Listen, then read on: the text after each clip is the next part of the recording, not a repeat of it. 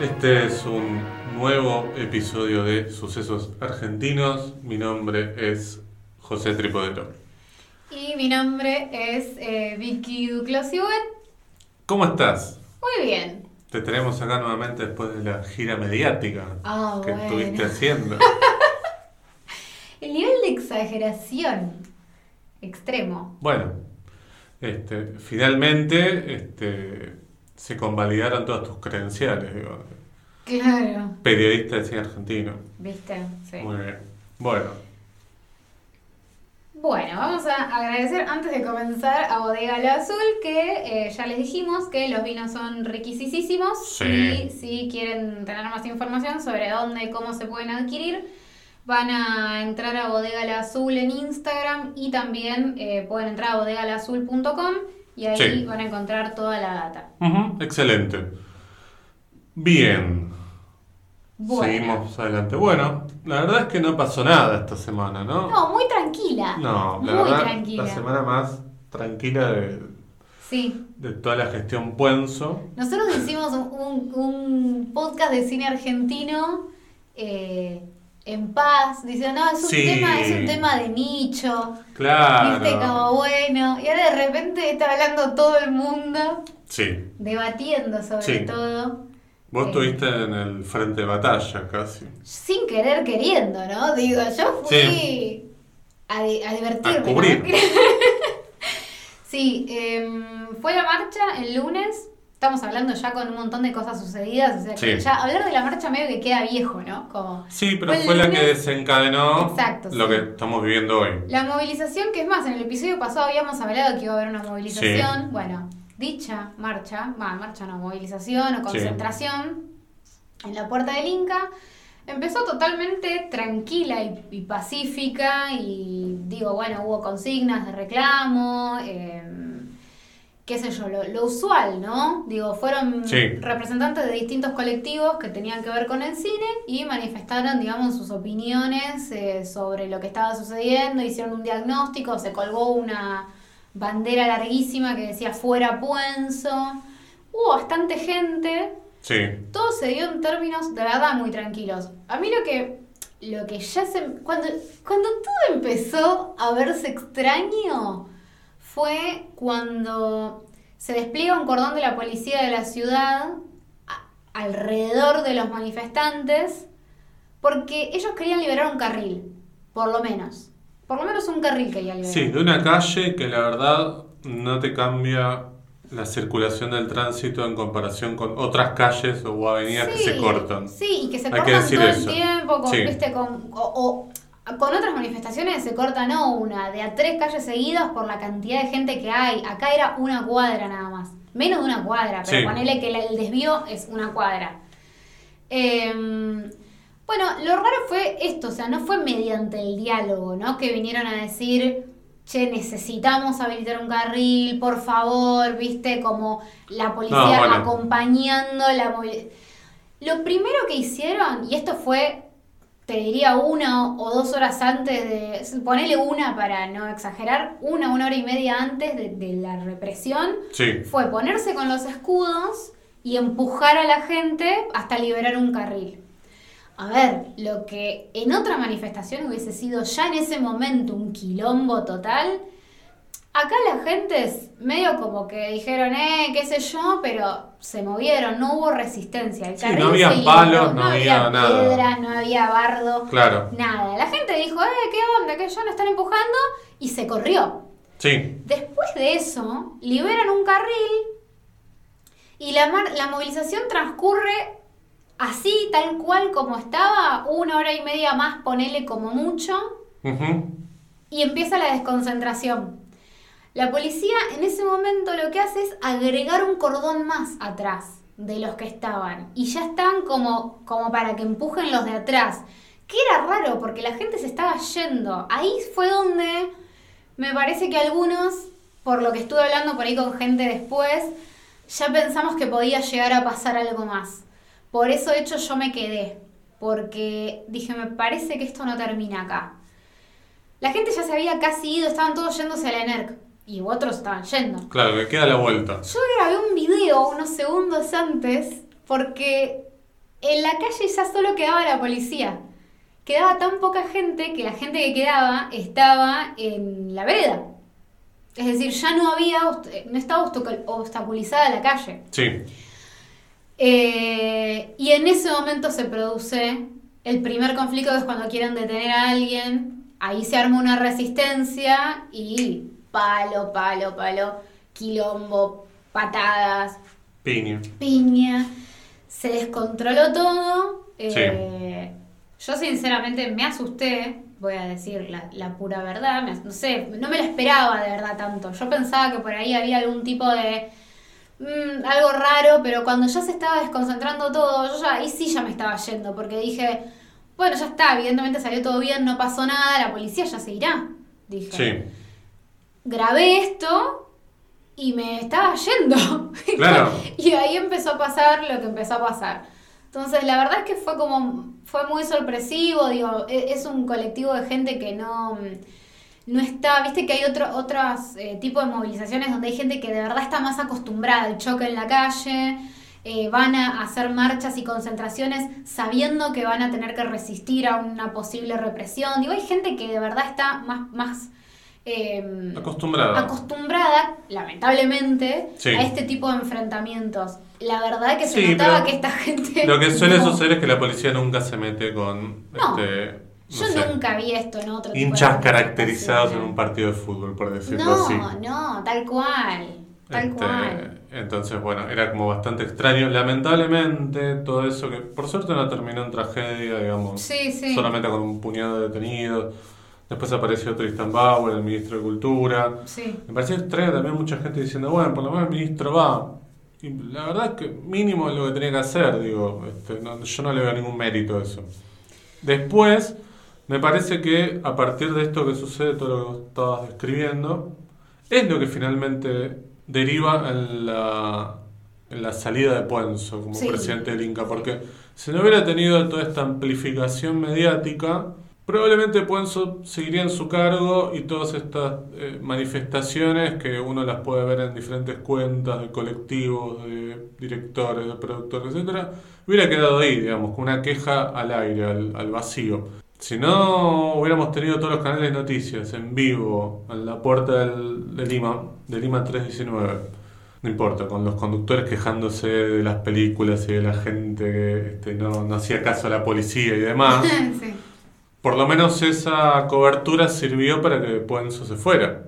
Yo creo lo mismo. Creo que si no hubiera habido eh, represión, esto hubiera pasado muchísimo más desapercibido y que incluso igualmente es lo que él cree. ¿eh? Él, cuando salió en el programa de La Nata, si no me equivoco, eh, bueno, no sé en cuál de los tres. Sí, tuvo una gira mediática al día después, digamos. Eh, Entonces, digo, le dio una nota a la nata, le dio una nota a Siete Case, No me acuerdo con quién, había, con quién había sido puntualmente, pero eh, había dicho algo así como, bueno, que, que, después de lo que había pasado era lógica, eh, era lógico que le fueran a pedir la renuncia o algo así. O sea, como que él mismo admitió que la situación de violencia a él lo perjudicó después. Claro. Así que bueno, nada, qué sé yo. Sí, al otro día por decreto, a las 11 de, la noche. Ya las organizaciones de cine estaban pensando en ir de nuevo el, el, miércoles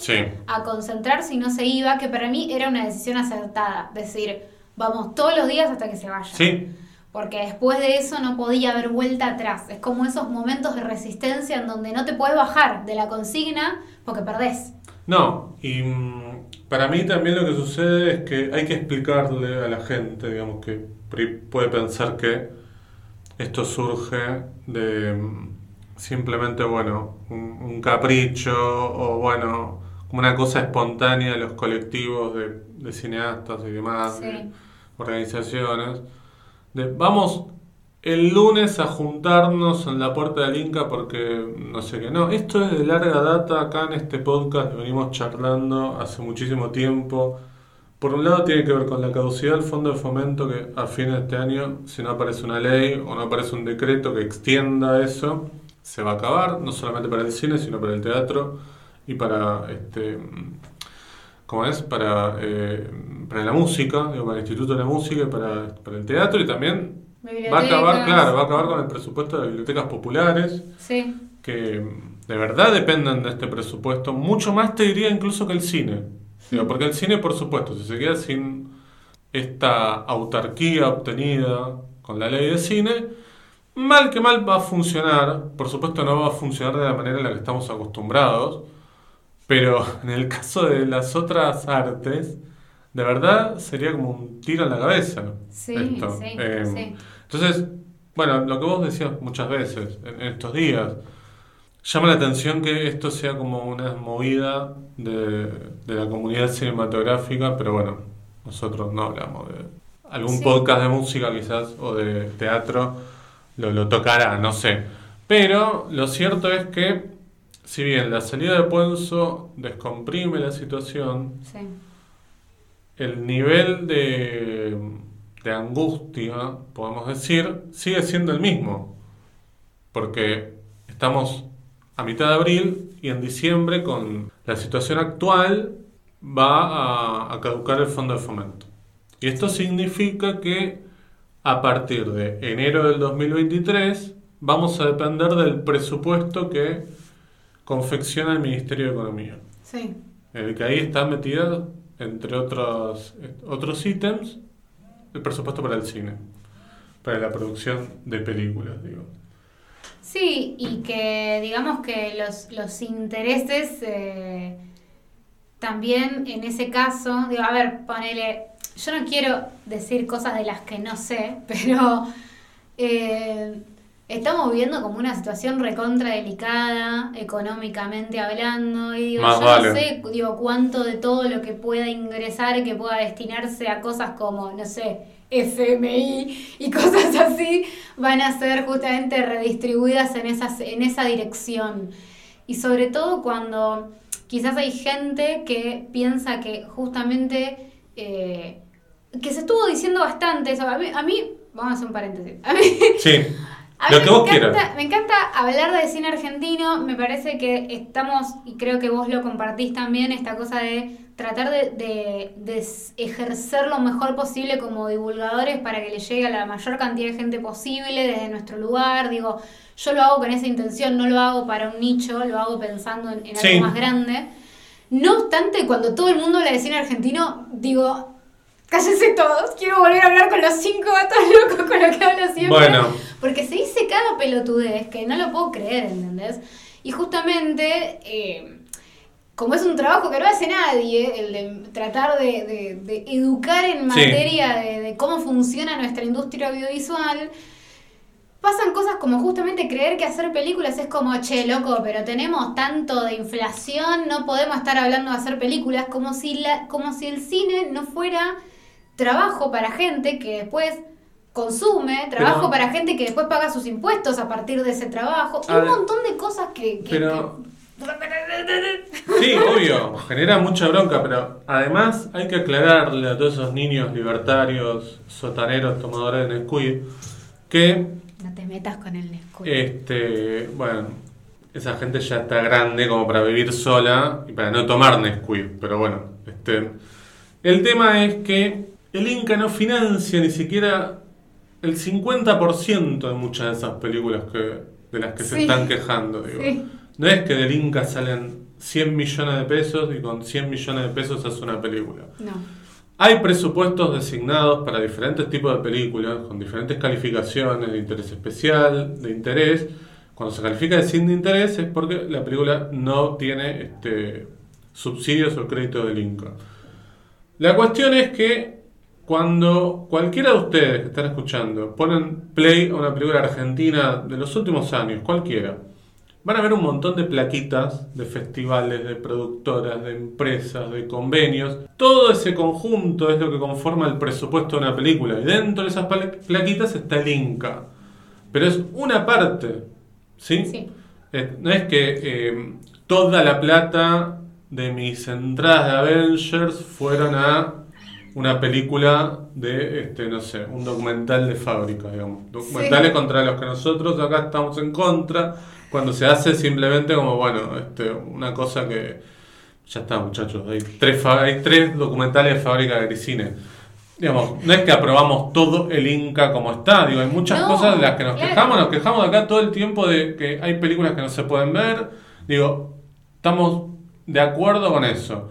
Pero no por eso significa que vamos a prenderle fuego a algo que no funciona. Digo, porque si a vos no te anda algo, primero llamás a un técnico. No es que le prendes fuego a la heladera si no te anda. Si te dejó de enfriar. Pero aparte. Que es lo que propone esta gente cuando dice, este, hagamos desaparecer el Inca. Digamos, está bien, hay muchísimas cosas que no funcionan, digo, estamos de acuerdo. Puenzo cuando llegó dijo, yo me voy a encargar de sanearlo. Hablaba de sacar a estos productores con sello de goma, como se suele decir, que por supuesto es una mafia. Pero Puenzo no solo, eso, no solo no hizo eso, sino que tampoco no hizo lo, viste, el You Have One Shop, que era tratar de evitar la caducidad del fondo de fomento. Claro, No hizo nada, claro, claro. sí, pero él sí. cree que sí. ¿no? Porque abrió Sí. una escuela en la NERC en no sé dónde, que es muy importante, seguro. Que abrió no sé qué, la, la escuela de videojuegos, no sé qué. Este, yo me enteré por la nota del destape, que es la única que dio. Este, muy Ah, interesante, la pueden ir a leer. Sí, sí, ya estaba, ya era agenda el fondo de fomento, la, caí- la caída del fondo de fomento era agenda en ese momento y sin embargo Puenzo la única nota que da es eh, hablando sobre videojuegos, con un periodista obviamente que se presta a hacer ese Sí, tipo por de preguntas, supuesto. Pero que nunca aclaran, digamos, si justamente hay una cuestión de la, la propia militancia que lo lleva a hacer ese tipo de preguntas estúpidas y no hacer otras, Pero o si además- justamente hay una agenda que le marcaron la cancha y le dijeron, che, mira, yo te doy la nota, pero de esto no hablo. Pero como hay un chupamedismo, no Sí, nos vamos totalmente. a enterar nunca de eso. Pero además, lo hizo en el marco del Festival de Cine de Mar del Plata, no es que era Sí. este, una Comic Con de videojuegos. Vos decís, bueno, qué sé yo, Sí. el marco era otro, ponele. Era el Festival de Mar del Plata, donde Sí. ya se, se hablaba de esto, donde sobrevolaba el miedo de que estamos en noviembre de 2021, vamos a entrar en el 2022 y este problema nos va a encontrar con la granada sin la cosita, digamos. Sin la la espuela, digamos. ¿Qué hacemos con eso? Digamos? ¿Qué es lo que estamos ahora? eh? Porque me parece que el... No sé si se puede festejar la salida de Puenzo, pero sí por lo menos decir, bueno, es un alivio que se haya ido, Sí. pero ya pasaron dos días y me parece que no hay que este, bajar los brazos. No, porque lo que justamente la caducidad del fondo de fomento no depende de quien esté en la cabeza del Inca. No depende No. de su de su voluntad. Es decir, No, Vamos a suponer que Puenzo tenía la mejor voluntad y que trabajó. Él, él estuvo diciendo todos estos días, ay, sería una pena que yo me vaya sin terminar lo que estamos haciendo. Nunca explicaba qué era lo que estaban haciendo. Claro.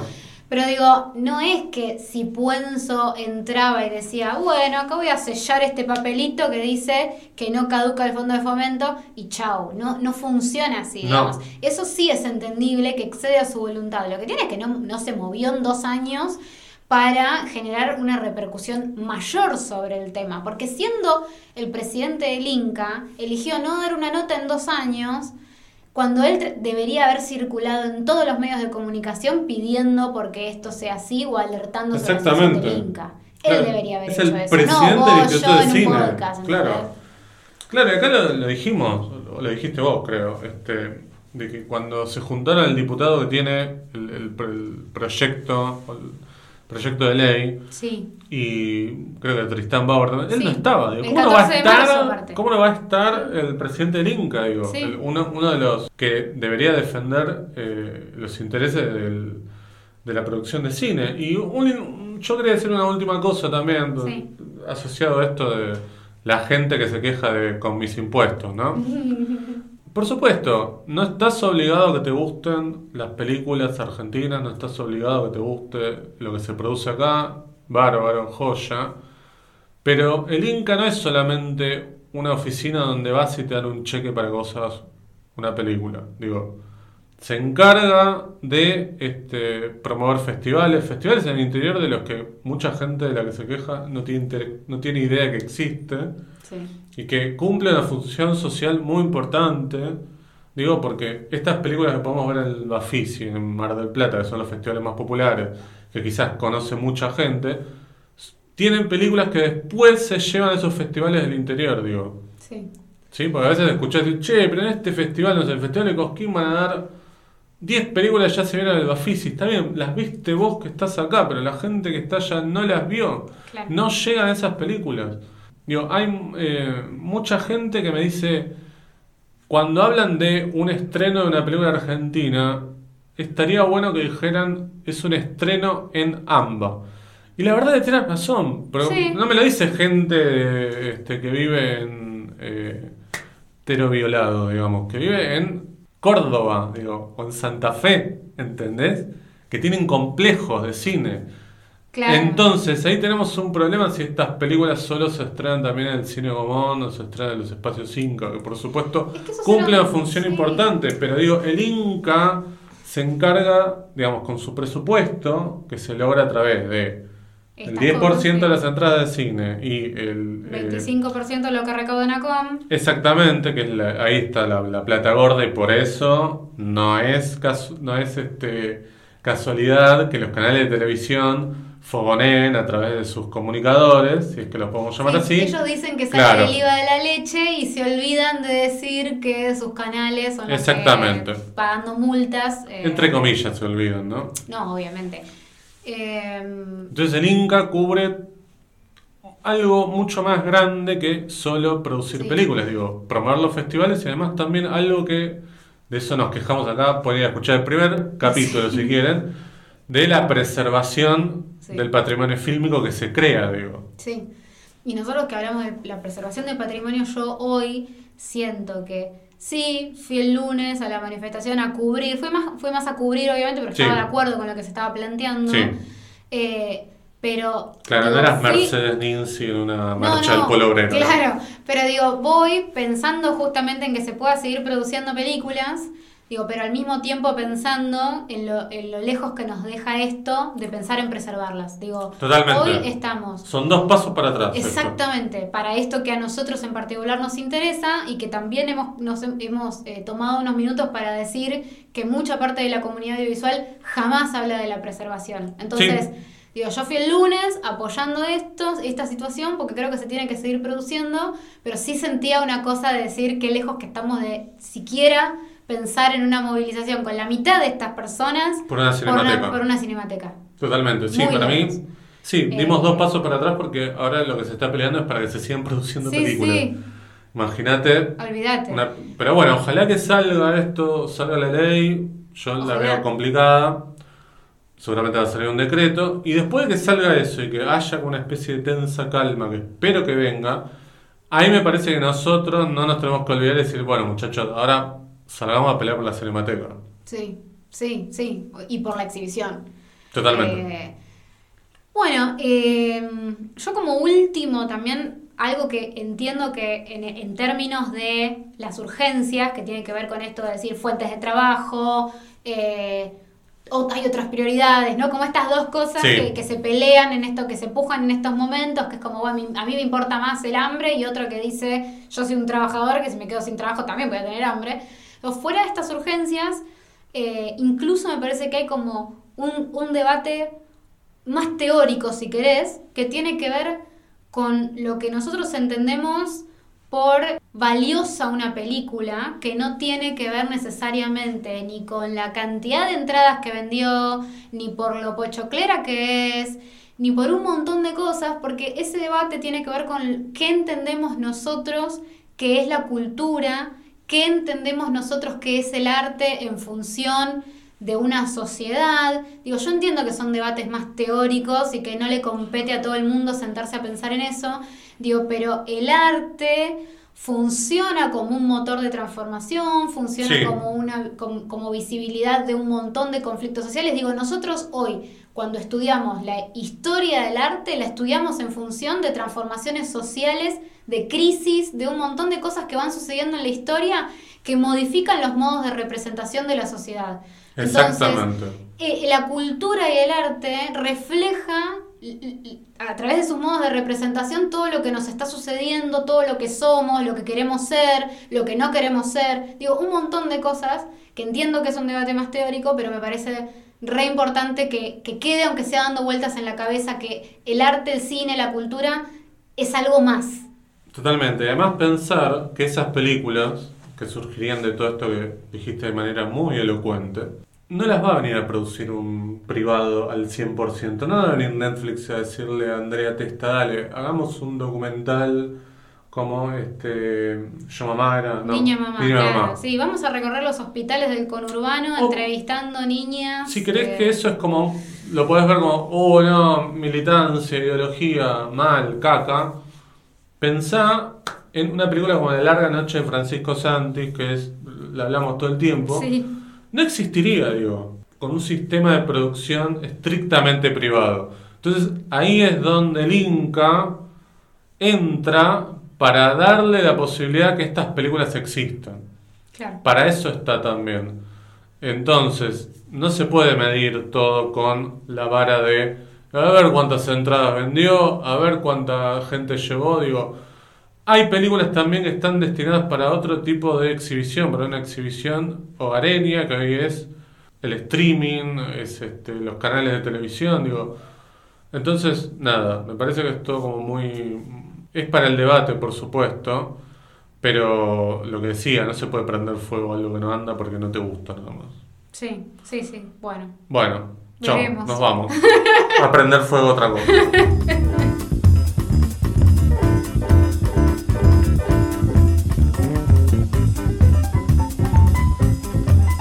Muy bien, ahora vamos a hablar de una película eh, icónica del cine nacional. Vamos a hablar de Carne de 1968, dirigida por Armando Bo, protagonizada por Isabel Sarli. ¿No? Sí, vamos a hablar de eso. Bueno, vos sos fanática número uno. ¿De. Isabel Sarli o de Armando Bo? No, no, me, me gusta la figura de Isabel Sarli, me parece. claro. Me parece lo más interesante. Eso es lo que yo En te iba. Es lo que yo te decía antes de empezar el, episodio. Me parece que esta película es interesante Sí. por la figura de Sarli, porque creo que es lo único que sostiene la película, digo. Sí. Este, como, como algo positivo, porque después podemos analizar un montón de cosas que nos pueden parecer graciosas o interesantes por la época o por las formas, pero que al día de hoy presentan un montón de problemas. Sí, a mí me parece que hay algo de la, la figura de Isabel Sarli, de la Coca Sarli como externa. No, no quiero decir externa al cine porque en realidad está íntegramente relacionado, pero em, hay algo de lo que se dice de ella, de lo que ella ha hablado, eh, por ejemplo, ¿no? Digo, se dice como que ella era una persona muy ingenua en el sentido de inocente y ese contraste, digamos, como de esta, de esta persona angelada comparado con el tipo de escena y de rep- representaciones que hacía sumamente eróticas, ya eso me parece todo un tema en sí mismo. Ya eso Sí, me parece que le hace totalmente. una figura. Después encima pensar en cómo ella defendió estas películas de la censura, eh, cómo, cómo se transformó en una, una figura de mujer terrenal, Sí. trabajadora. Toda la historia de amor que ella tiene, que no, te juro, no quiero ser irrespetuosa, pero digo, me interesa muy poco eh, Armando Bo en, est- en, este, en esta historia, como sí me interesa muchísimo ella en una relación ex- eh, extramatrimonial en la cual termina, digamos, sufre, a la vez ama, a la vez eh, espera que él se separe, no se separa, forma un vínculo con esta, con la, la esposa de Armando Bo, le lleva flores a la tumba después de que ella muere. Digo, me parece mucho más interesante ella en todo Sí. lo que hace que eh, Armando Bo, digamos, que me parece que, qué sé yo, no sé, pero digo, Sí, podemos decir que era. Claro, totalmente. Sí, podemos decir que Armando Bo era prácticamente como la, la pata necesaria para que este, E- exacto. aparecieran las películas, pero la pata necesaria quiero decir para que alguien se pusiera atrás de la cámara y la filmara a la coca. digamos. sí, Pero lo importante es Sarli acá. exacto, Eh, sí. eh, digo, de todos modos es un dúo bastante particular porque hicieron 30 películas Sí, a lo largo de, no sé, 40 años.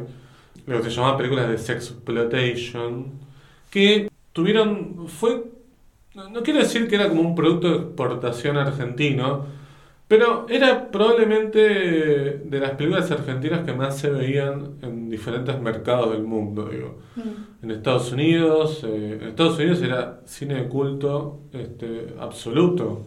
Las películas de, de- de Armando Boy y Isabel Sarli. Al punto de cuando John Waters viene acá a la Sí. Argentina, un Bafisi, tiene un encuentro que es muy lindo con Isabel Sarli, lo pueden ir a ver en YouTube.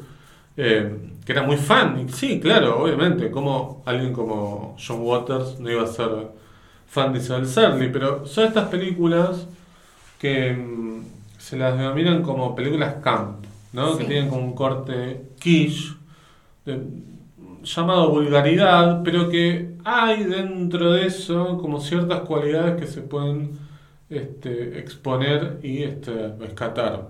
Porque después también Isabel Sarli se convirtió prácticamente en un ícono gay Sí. ¿no? de la comunidad, bueno, el LGBT.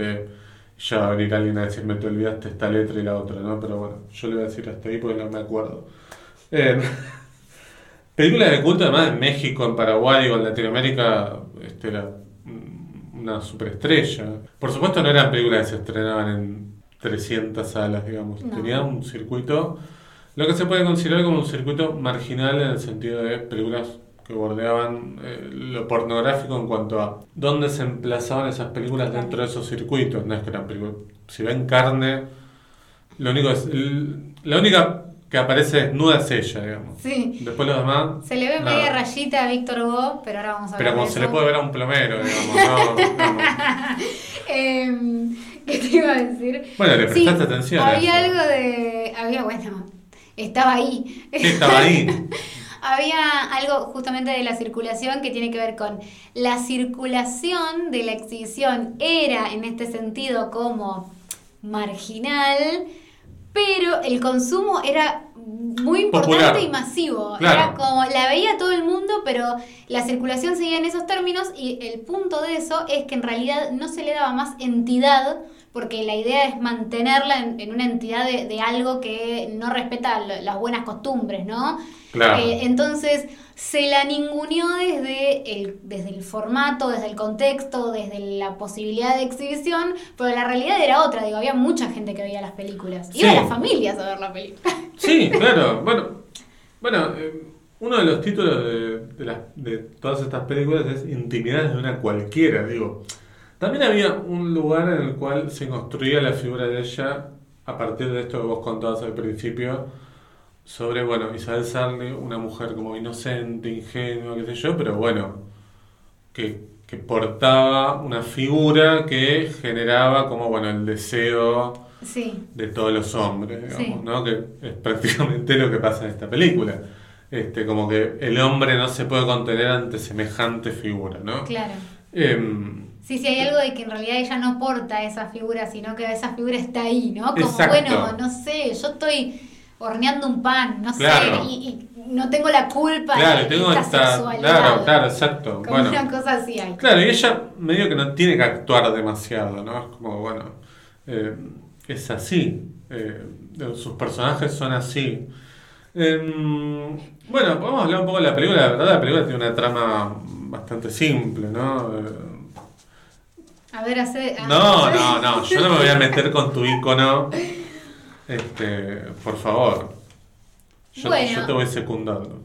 Tenemos a una joven, justamente interpretada por Isabel Sarli, Delicia. llamada Delicia, que es una chica trabajadora, humilde, que cuida a su abuelo, que, que está de novia con un, con un hombre que también trabaja en un frigorífico como ella. Pero que ocupa un cargo jerárquico. Sí, pero que aún no se quieren casar, quieren estar mejor económicamente y tener otro puesto de trabajo para poder casarse. Ella sueña con ese momento de transformarse con una- en una mujer del hogar. Él la pinta.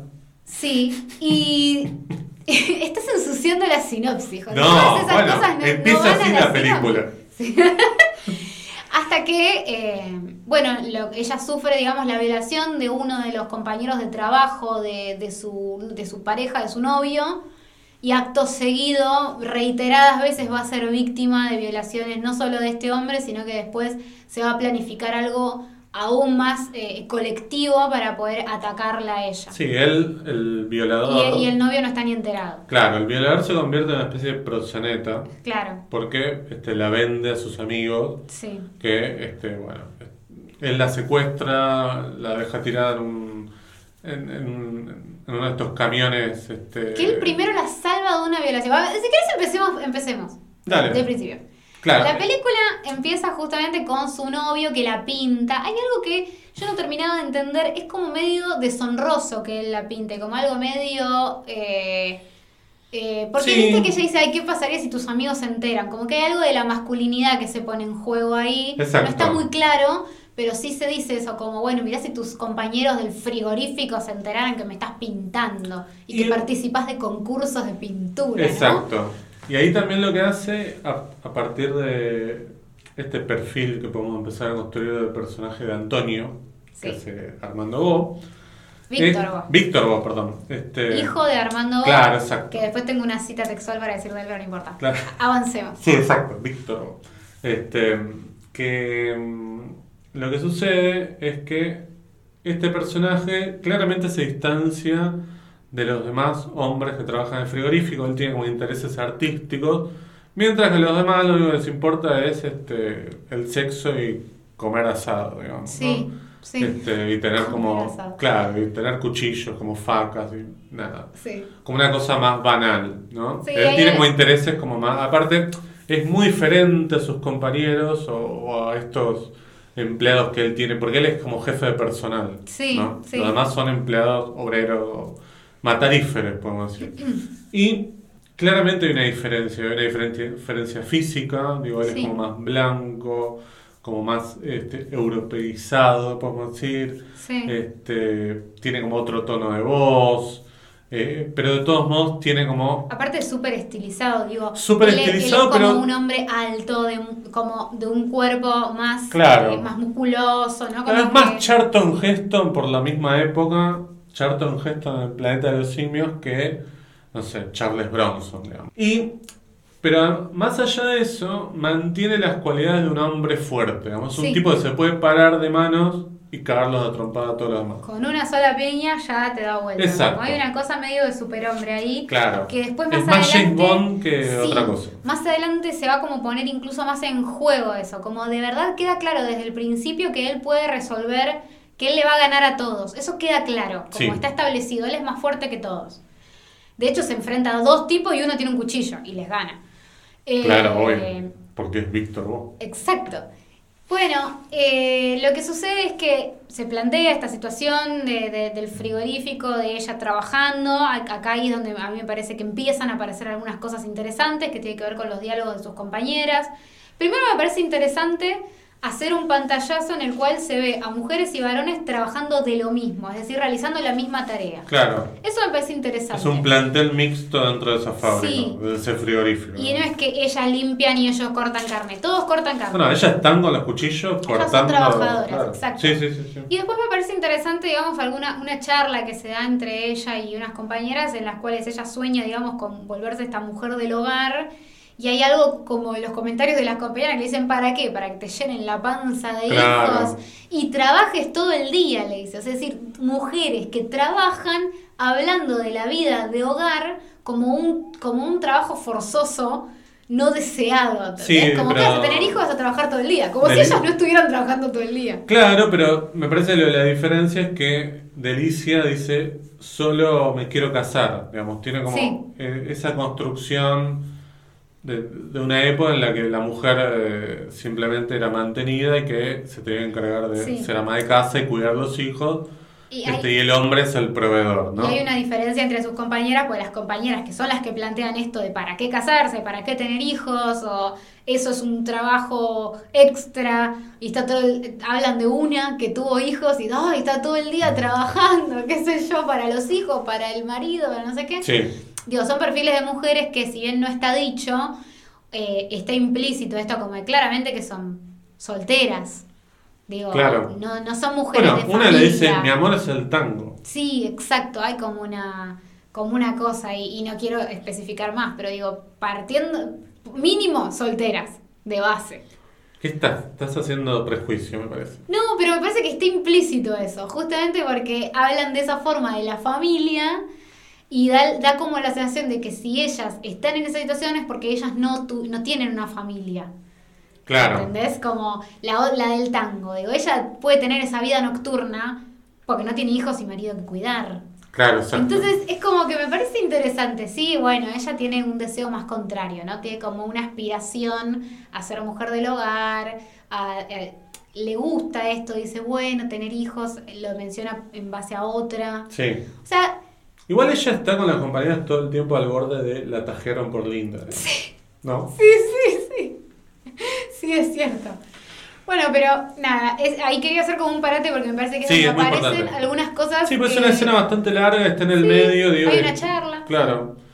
Y después está como esta cosa muy masculina, tóxica, que en ese momento, no, por supuesto, no nos vamos a poner a juzgar No, no, obviamente. cosas de una película que tiene casi 50 y pico, 54 años. Es del 68.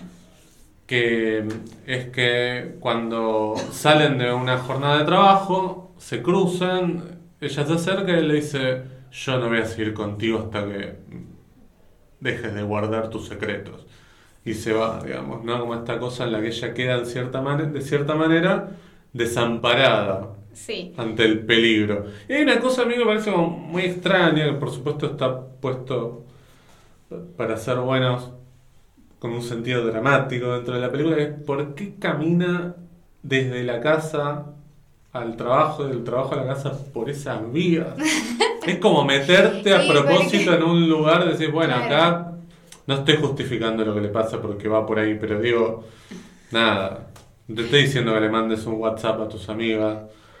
Este, llegaste amiga, no, pero caminar por esas vías como que... no y sé. yo creo que da como, quiere dar Es como esa Caperucita en el bosque, parece, Claro, ¿no? es, que, es que me parece que quiere dar como esa sensación, digo, falta la canasta. no puede pasar, Sí. no puede pasar lo que pasa si ella no está en un lugar en el que no hay nadie. Eso, es- eso Claro. me parece que es lo importante. Digo, ella circula por ese lugar y eh, lo primero que pasa es la, la ataca un hombre X. eh, Que es la Juan Carlos Altavista. y la tira al costado de las vías, eso por eso digo, no podría suceder eso, si- se supone. Sí. Si fuera un lugar concurrido, entonces la tienen que sí o sí alejar narrativamente, creo Sí. yo, quiero creer. Eh, la tienen que alejar de ese lugar. Y viene un compañero de trabajo, en realidad es un compañero de trabajo de ella también, no solo de su marido, Sí. pero bueno, eh, de su marido, perdón, de su novio. Eh, y él la salva, pero le dice que tiene que pagarle, y no con dinero, que tiene que pagarle con carne. Muy sutil. Y él, eh, obviamente, abusa de ella en ese momento. Eh, acá lo que a mí me llama, lo primero que a mí me llama la atención en estas primeras secuencias es que la primera escena de sexo entre ella y su novio es desnuda, que pasa básicamente en el minuto 2 de la película. Obvio. Y está bien. Y esta escena Porque que es. a buscar carne. ¿no? Claro, y esta escena que es la, la violación, ella está vestida. Eso era lo primero que había como observado Sí. como distinción, que había como algo ahí que después cambia para mí, en otro momento Bueno. más adelante que vamos a hablar en un ratito, pero digo, eh, para mí en esta instancia era interesante esa distinción, como de una escena sexual eh, 100% erótica, con desnudez, y Larguísima, otra escena larga, Toda muy, dobla- aparte- muy mal posincronizada. No, aparte hay algo que no dijimos, que todos los diálogos están doblados. Sí. Se nota, digamos, imagínate esa escena que tiene algunos gemidos y unas cosas que no pegan. No pegan ni en de pedo. ninguna manera, No, imagínate no. los... Son graciosísimos. Claro, es muy gracioso visto hoy, pero en ese momento estaban hechos con el objetivo de calentar, digamos. Y bueno, pasa que yo creo que ya el hecho de escuchar ese tipo de gemidos durante tanto Sí. tiempo en una escena ya puede provocar algo en el público de la época distinto por ahí a hoy que, digo, pones play a Euforia y tenés eh, dos por capítulo de esas y más explícitas. No, no veo euforia, no sé qué es. Podrías, no importa, no vamos a hablar de eso acá. Tengo, tengo 40 años, no voy a ver euforia. Dale. Dale, José. Otro día hablamos de esto. Pero, eh, em, me hiciste desconcentrar. No, bueno, vamos a decir de esa escena, la de la violación, para mostrar el paso del tiempo es que te ponen primero un filtro azul, pero Ah. Michael Mann te pone ese filtro, Sí. digamos. Este, y después para cambiar de que pasó el tiempo te pone otro filtro de otro color, digamos. Pero está clarísimo que filmaron todo el mismo día, digamos, Sí, ¿no? como En el mismo momento, digamos. La, la cayó la tarde, no sé qué Claro. quiero decir, pero supongo que algo así. Claro, claro, claro, Eh, exacto. Bueno, a partir de ese momento lo que se da es como algo que ella a ella la marca. eh, Sí, ella, le, ella lo putea, eso me parece interesante, porque ella le dice hijo de puta, canalla le dice mucho, ¿no? el canalla le dice mucho, lo escupe y le dice me las vas a pagar. Ella le promete una venganza de alguna manera. Eso, ok, me parecía interesante. Dije, Pero- ok, vamos. Nunca llega, digamos. Llega en los parámetros de la época, que Los es parámetros que del- llegue claro. un, un hombre a salvarte. Así como el hombre es el que tiene que el proveer, es el que tiene. Claro, ha- hace una Will Smith, digamos, ¿no? Hace una... ay. ¿No? Sí, un poquito. digamos. Bueno, pero Es, en o este no. caso está bancado por su... por- Por- no, porque lo caga a palos antes. Sí, Después lo obliga a pedirle perdón. Es como si Will Smith le hubiera dicho, no sé, a Chris Rock. arrodillate y Arrodillate perdón por ese chiste Juanita claro. Em, Claro. bueno, ¿Por la película va a avanzar, lo que va a suceder es que va a haber más violaciones de este hombre. eh, en particular una que es una escena que a mí me parece interesante. Ese que- hombre es Romualdo Quiroga. Sí, Sí. eh, que lo que sucede es adentro del frigorífico con todas las reses. Sí. ¿Reses? ¿Es el Sí. plural de res? Sí. Sí. colgadas. eh, Esa escena está. Esa escena es interesante. calentó? No. boludo, estoy diciendo que está, que está interesante cómo está filmada. Eh, digo, Sí. Estamos hablando de una post-sincronización de sonido que es horrenda. Claro, estamos no, hablando no. de las transiciones de la baja, no, te- sí. Digo, la escena en la que la persigue por el frigorífico con todas las carnes alrededor me parecía interesante, digo, por lo menos como locación Sí. me parecía llamativo. Eh, y después de ese momento hay como una especie de quiebre en ella, ella está como muy en las últimas, digo, no soporta más la situación. Sí, y sí, sí. lo que nunca termino de entender es por qué no le cuenta al, al novio, porque ella todo el tiempo oculta esto. Yo creo que no le cuenta por algo que se ve al final cuando ella le pide perdón. Como que siente que en verdad es culpa de ella en cierta forma. claro. Hay como una cosa que en verdad, lamentablemente, es algo que sucede en muchos casos de violación, en los que eh, las víctimas atraviesan este sentimiento de culpa, Claro, claro. que por supuesto no es, no es, eh, no es tal, digamos. Eh, yo creo que hay un poco de eso. Este, Como una vergüenza. Claro, una vergüenza de ahora, bueno, este, soy una mujer eh, que, que, atra- que pasó por esto, sin importar el hecho de que la culpa no es de ella, sino que la- nada, la culpa es de un abusador, de un violador. Sí, sí. Eh, y después, bueno, todos los demás compañeros que la violan, hay uno que no, que se, eso es lo que me parece como lo más interesante, que es lo de Sí. Juan Carlos Altavista, Que es el- Minguito, Sí, sí. que es el primero que en verdad la iba a violar cuando la salva este, este hombre. Sí, él era el que le iba a violar. Juan Carlos Altavista.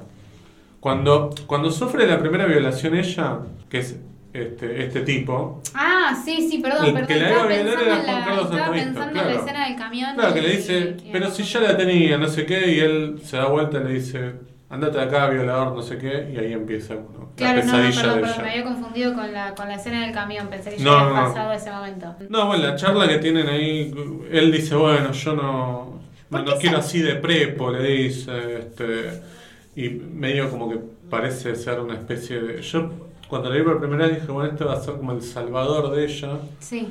y al final no, al final medio que le dice, vestite porque a ver si este, se me termina despertando este, Sí. el amigo, Es no sé interesante igual para mí todo lo que sucede cuando ellos terminan de concretar justamente que van a, van a violarla en grupo y aparte él, digamos, tenemos este personaje que es quien la viola reiteradas veces, eh, solamente él, de Sí. alguna manera todos los demás quieren hacer lo mismo pero responden a él como si fuese una especie de, bueno, él Sí, ya... es el proxeneta, digamos. Él ya, claro, Sí. entonces todos deciden que van a violarla en grupo, se la llevan en un camión, la encierran en un camión. Para mí la puesta de cámara ahí es re interesante. Eh, y, y ahí empiezan justamente como a pasar de a uno, ¿no? Obviamente el primero es este tipo, que es un hijo de puta, la viola, es terrible. Después viene otro, y ahí aparecen un par de personajes que son uno él, Sí. que es como el gracioso, el que primero Claro. quiere, el que es todo, pero cuando está con ella solo, le dice, yo quiero estar con vos, pero no quiero estar de prepo. Sí. Y dice que no va a poder mirar a su madre cuando vuelva a su casa. Cuando sale dice que no quiere ir a tomar nada, que no tiene ganas de, de tomarse un vino, ¿viste? Como esa cosa de Sí. no quiero, ¿viste? Como una culpa. Pero eh, una cosa, eh, bueno, la- la- le, le dice que no llore a ella, qué sé yo. Pero esta cosa de que él tiene que salir y decir que sí, que lo Claro. dice, ¿no? Como este, esto, hay un par de personajes ahí que los son demás hombres. Exacto, es interesante para mí lo, lo que sucede ahí. Igualmente él justifica, ¿no? Como, bueno, vos crees que no nos provocás, pero sí nos provocás porque mirate, no te ves al espejo, bla, bla. Pero es como entre el repertorio de personajes y teniendo en cuenta que esta escena, que ya llegando al final de la película, digamos, eh, es una violación en grupo que sí tiene connotaciones eróticas, a Sí. diferencia de las primeras donde decía que estaba vestida, que yo, acá hay una connotación fuertemente erótica, ella está eh, desnuda, tiene un montón de poses eh, súper eróticas. Tiene Hay un momento que es medio como de humillación, cuando él Sí. este, le obliga este, como a Es que en levantar los realidad brazos. como- las escenas son violentas, Sí. pero, pero la intencionalidad de la filmación es erótica. Digo, Exacto. para el espectador de ese momento, Eso es era tremendo. el momento en donde se le iban a ver las tetas a la Coca Sarli. Claro, no exacto. importaba lo que estaba pasando. Eso es donde a mí me, me produce como ese conflicto en cuanto a cómo se está retratando la- esa violencia, que en el principio me parecía que no se mostraba como algo erótico, pero en esta escena sí. Está como Sí. confluyen las dos cosas, la violencia y el erotismo. Y en el medio, en el repertorio de personajes que van a entrar a violarla, algunos van a ser, para mí los- el salvajismo se incrementa.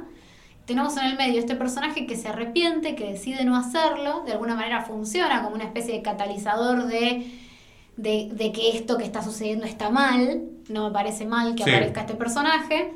Y aparece otro que a mí me llama la atención, que es este que, que es como un personaje queer, Amanerado, como decir. Sí, no, pero dice que no quiere ser hombre, dice que quiere ser mujer y que le envidia el cuerpo de mujer. Y que su mamá lo, lo- lo, eh, quería una nena y él se, arre- se, se lamenta de no serlo. Eso hoy es leído con otro tono. Por supuesto, sí. Digo, hoy lo puedes leer desde, el- desde Sí. lo transgénero incluso. De, de ahí yo creo que se debe entender también como cierto fanatismo de John Waters por, Claro. por, por estas películas, digo, más allá de prestarle atención a lo técnico, de todas estas cosas que dijimos que bueno, son fallidas, Sí, pero me parece que la lectura más interesante que se puede hacer es a partir de, bueno, todas Claro. estas cosas, digo, la figura de Isabel Sarli, Sí. la mirada sobre ella, digamos, Es que a ver, ese personaje dos minutos después le dice, ¿qué te hicieron? Y ella dice, abusaron de mí, y él le dice, ay, cómo te envidio. O sea, dos No, minutos no, no, después dice algo Sí, terrible. sí, No, no hay un personaje que lo diga. Claro. ella, por supuesto, es la víctima, pero este tampoco, digamos, me parece que. que- No, no es representativa de los valores de hoy, no, obviamente. y está pero- bien que Pero por sea. supuesto, por supuesto. Digo, pero me causa gracia porque así todo, con esos matices y con esas vueltas de rosca que siempre terminan yéndose al carajo, digo, así todo, están estos personajes. Y es interesante Sí. leerlos en las claves eh, actuales. Sí. Eh, um, Bueno, vamos al final. Sí, para mí, y lo último que quería decir es para mí eso que se va incrementando la, la agresividad, digo, me parece que la carga erótica para la última violación casi que está casi totalmente perdida, digo, me parece que es la más Sí, salvaje y la totalmente. más violenta. Es muy dura esa, esa escena, pero Sí. ya creo que cambia el- la carga erótica incluso, por lo menos para mí, no sé en ese momento qué pasaba. Sí, para mí la carga erótica cambia a partir de la primera violación, te diga, me parece ya, digamos, el único momento de, de sexualidad genuina es la primera escena, digamos. Eso sí, pero Después- digo, la escena- la- las, las violaciones, estas últimas, están filmadas con carga erótica. Sí, claro, por supuesto, porque detrás de cámara hay un hombre que dice, bueno, estoy haciendo esta película para que Claro. los tipos vayan y se calienten. Claro, y la hace poner a ellas. Digo, a ver, cuando entra uno de ellos y ella está en culo para arriba, tirada en la cama, esa, ese- esa, esa puesta de cámara, esa eh, ubicación del cuerpo, eso tiene una sexualidad y una Claro. carga erótica, a eso me refiero. Claro, exacto, digamos. Lo que cambia es el contexto en el cual Claro, ese personaje está con el exacto. culo al norte, así Exacto, exacto. Bueno, y al final se, se da la pelea de machos, ¿no? Entre el Sí. proxeneta y Antonio, que es Sí. la pareja. Una pelea, nada, qué sé yo, este, Una pelea. payasesca, digamos. Sí, sí, sí. Él termina ganando, Antonio le obliga, como decíamos, a, A este perdón. a pedirle per- perdón. Ella no lo perdona. Ella dice, no es el perdón de los mortales el que este, usted tiene que conseguir, sino el perdón de Dios. Sí, y le dice, yo no te voy a perdonar nunca. Exactamente. Y al final tenemos pues como una explicación tipo He-Man, ¿no? Los finales de He-Man, de este, explicación de la moraleja entre ellos, ¿no? Con los diálogos. Sí. Que es como bastante simpático, pero bueno. Como que terminan de, como que te quieren dejar el mensaje final de la película, ¿no? Y al final, como si eso no era suficiente, te ponen una plaquita de el amor entre dos personas este, va a lograr que el mundo, no sé qué, bla. Claro, porque de eso hablaba la película. Exacto. No importa que a la pobre mujer la violaran entre cuatro, este, Sí, sí. 20 veces, ¿no? Claro, Pero claro. Ya está. Ya pasó. Sí, Aparte lo- el otro se lo va. importante es que ellos van a estar juntos. Exacto. eso es lo más importante. Y se van a casar. Ya que fue. era lo que nos preocupaba, era Claro. por qué no se casaban. Claro, la preocupación de Delicia Claro, al final. ¿qué tanto tenés que esperar a ascender? Casate. Exacto, ya está, bueno. Este, Sí. Tuvo que atravesar un, un valle de violaciones para Claro, casarse. para darse cuenta. Así que bueno, Courtney Re- rescaté la cita de Víctor Bo que me causó gracia que, eh, pues bueno, nada, era, es, es como gracioso o raro esto de que él tenga que filmar escenas sex- tan sexuales con, con la esposa de su, vale, perdón, la amante de, de su padre, ¿no? Entonces dije, Tremendo. él tiene que haber hablado de esto, dije, voy a buscar. Pues aparte me acordaba haberlo escuchado decir algo. Y encontré una cita textual que dice, llevo 30 años de análisis y todavía no le encuentro la solución. Imagínate, tenía que hacer escenas románticas con la amante de mi viejo, dijo. Así que nada, quería dejar esta, esta frasecita Eso es espectacular. de Víctor Bo porque es muy llamativo. es muy- eh, Esto para mí es lo que sí me llama la atención de Armando Boy, me hubiera encantado entrar en esa mente, ¿no? Como todo lo que él diseñó a su alrededor, sí me parece sumamente interesante, ¿no? Víctor Vos está vivo todavía. Víctor Bo, eh, sí, creo que sí, pero Armando, digo, No, Armando murió a- en a el eso, sí 81. me, sí. eso sí me llama la atención, ¿viste? Como esta cosa de tenías este minón, hiciste todas estas películas con toda esta carga, metiste estos personajes tan... porque no son películas eh, solamente eróticas, él está metiendo personajes re singulares adentro de la Sí. trama y eso es llamativo y aparte tenés a tu hijo que lo pusiste a hacer escenas sexuales con tu amante, digo, a ver... eh, No, no, sí, yo sí, quiero no, estar no. en esa mente un segundo y entender. Yo quiero estar en esas sesiones de terapia. digamos. En las de Víctor Hugo. Claro, exacto. La película la pueden encontrar en Cinear. Sí. Igual si llegaron hasta acá. Aunque no la hayan visto, me parece que, que pueden encontrarse con un ejercicio muy interesante de época, de personajes y además de un cine completamente distinto al que se hacía en Argentina durante ese tiempo, ¿no? Ujú. Este, estamos en plena época de generación de 60, qué sé yo. Hemos hablado acá, por ejemplo, de este, Invasión y también hablamos de... eh, ay, ¿cómo se llaman? Pajarito... Pajarito Gómez. Pajarito Gómez, exacto. De todas las películas mainstream que hablamos, ¿no? Sí. Que nos, nos acusan las a que veces. se hacen. Sí, sí. En Cinear está, decía, y si la ven por otro lado, fíjense que esté en 4.3, porque quizás algún canal te la estira toda y no, está hecha en 4.3. Sí. Y no se asusten si la sincronización del sonido es, Eh, es no es el televisor, no es la señal, no, no, no. Es así. Es así. Disfrútenlo, es así de lindo, disfrútenlo, disfrútenlo como, como está. Exacto. Bueno, hemos llegado al final, pasamos la hora. No, no pasamos la hora, después hay que editar un montón de Yo no, vos momentos. ves de acá hasta allá. Vos Sí, ves de acá ¿vos esa no ves? pantalla. ¿Cómo no ves? No, veo nada. ¿No ves, ¿No ves el tiempo por el, por el que vamos? No. Eh, no, ni a palos. Ah, mira. No, directamente no lo veo. Veo solamente el, lo azul. No, no veo nada más. Estás dejando un buen testimonio siendo periodista de cine que Pero uso no ve muy bien. Chico, por favor, uso lentes. Bueno. Estamos del siglo. ¿Cuánto qué siglo estamos? Bueno, DMs a Vicky Duclos igual. Este, Un saludo para Cristian Ponce. un saludo para Cristian lo Ponce dije que yo. este, se quejaron cuando armé ese hilo de películas que no estaba Historia del Oculto. Sí. Pero Y, Historia del Oculto no Cristian se le caía la lágrima, ¿no? No, Diciendo, pero. Ya quisiera. No, pero. Cristian, Cristian Ponce, como es una persona de bien, Claro que sí. la película no está hecha con dinero del Inca. No. La intención era no mostrar está las hecha películas con el IVA de la leche de la Exacto, gente. está hecha porque con Cristian el IVA. con el IVA de los platenses, capaz. Claro, Pero bueno, quizás. le pueden escribir a Cristian Ponce también. DMs a Cristian Ponce. ¿Cómo? Y preguntarle. Preguntarle, ¿De dónde se robó la plata?